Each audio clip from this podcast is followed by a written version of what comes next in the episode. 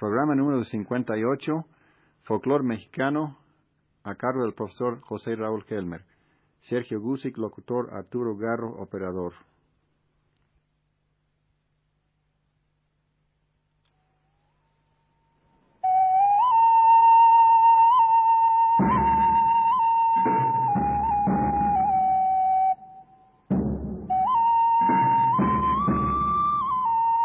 Radio Universidad presenta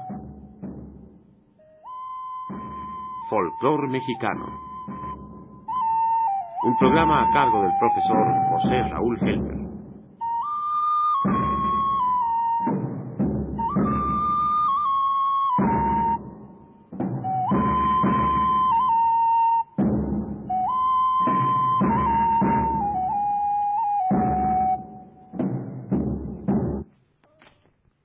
Amigos de Radio Universidad.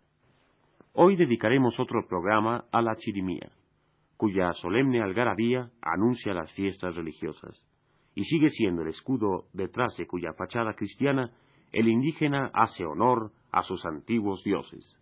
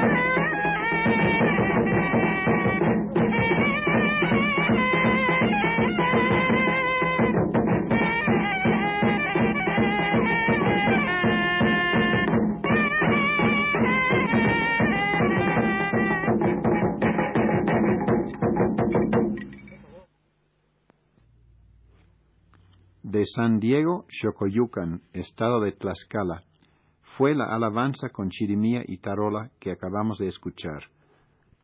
En este mismo pueblo, que se halla sobre la falda de la Malinche, se encuentra en uso todavía un extraño instrumento, tal vez de origen europeo, pero que actualmente es de usanza exclusivamente indígena.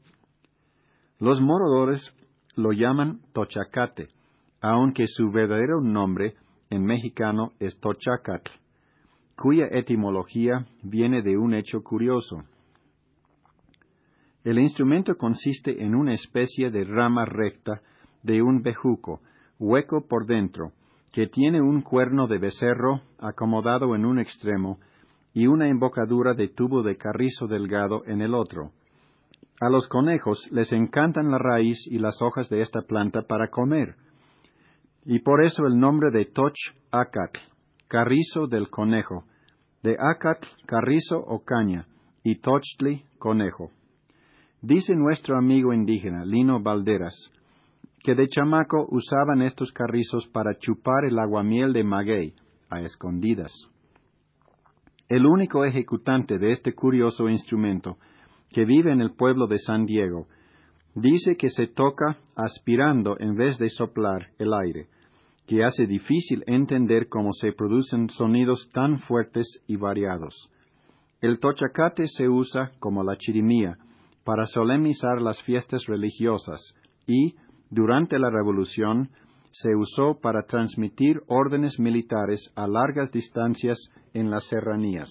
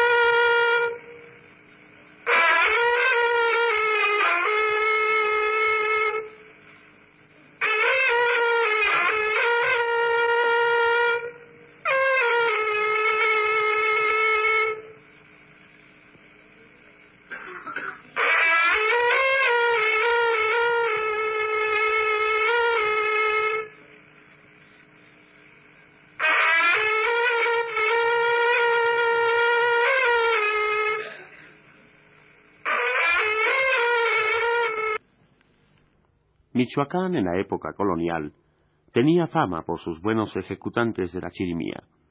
Por desgracia, actualmente se usa este instrumento solamente en unos cuantos pueblos de la sierra, y la calidad de la ejecución ha bajado notablemente. De Cocucho, escuchamos una pieza que se toca el sábado de gloria, entre cuatro chirimías y un redoblante.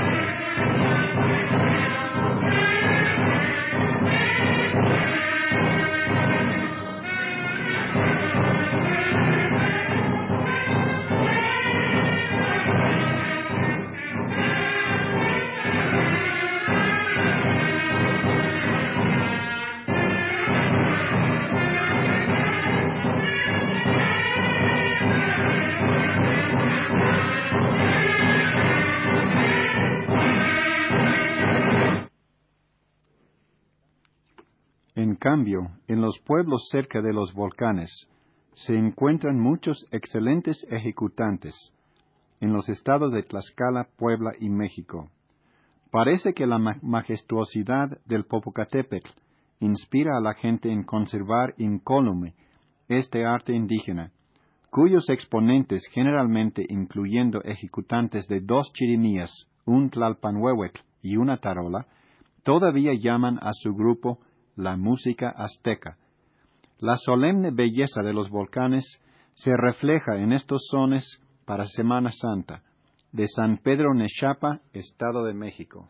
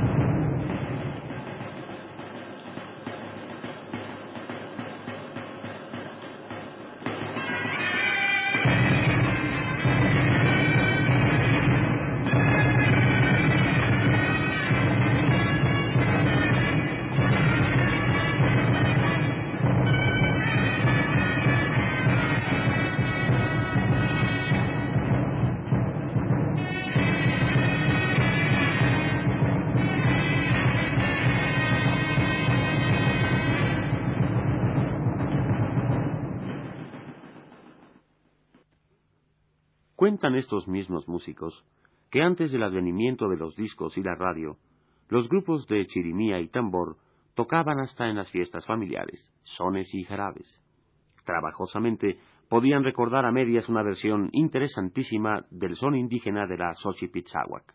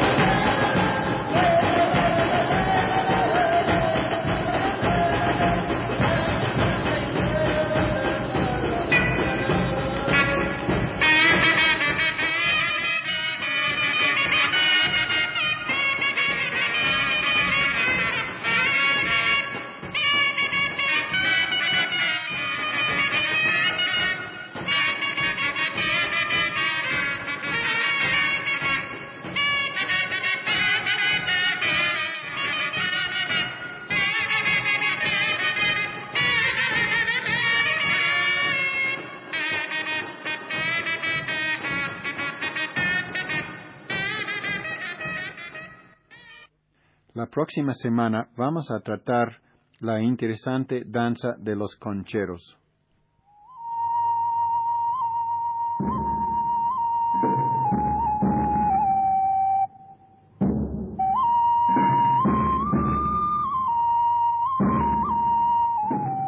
Radio Universidad Nacional presentó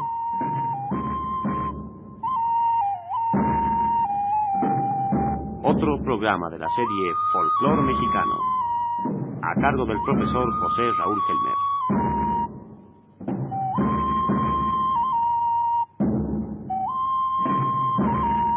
Locutor un servidor Sergio Musi, operó Arturo Gato.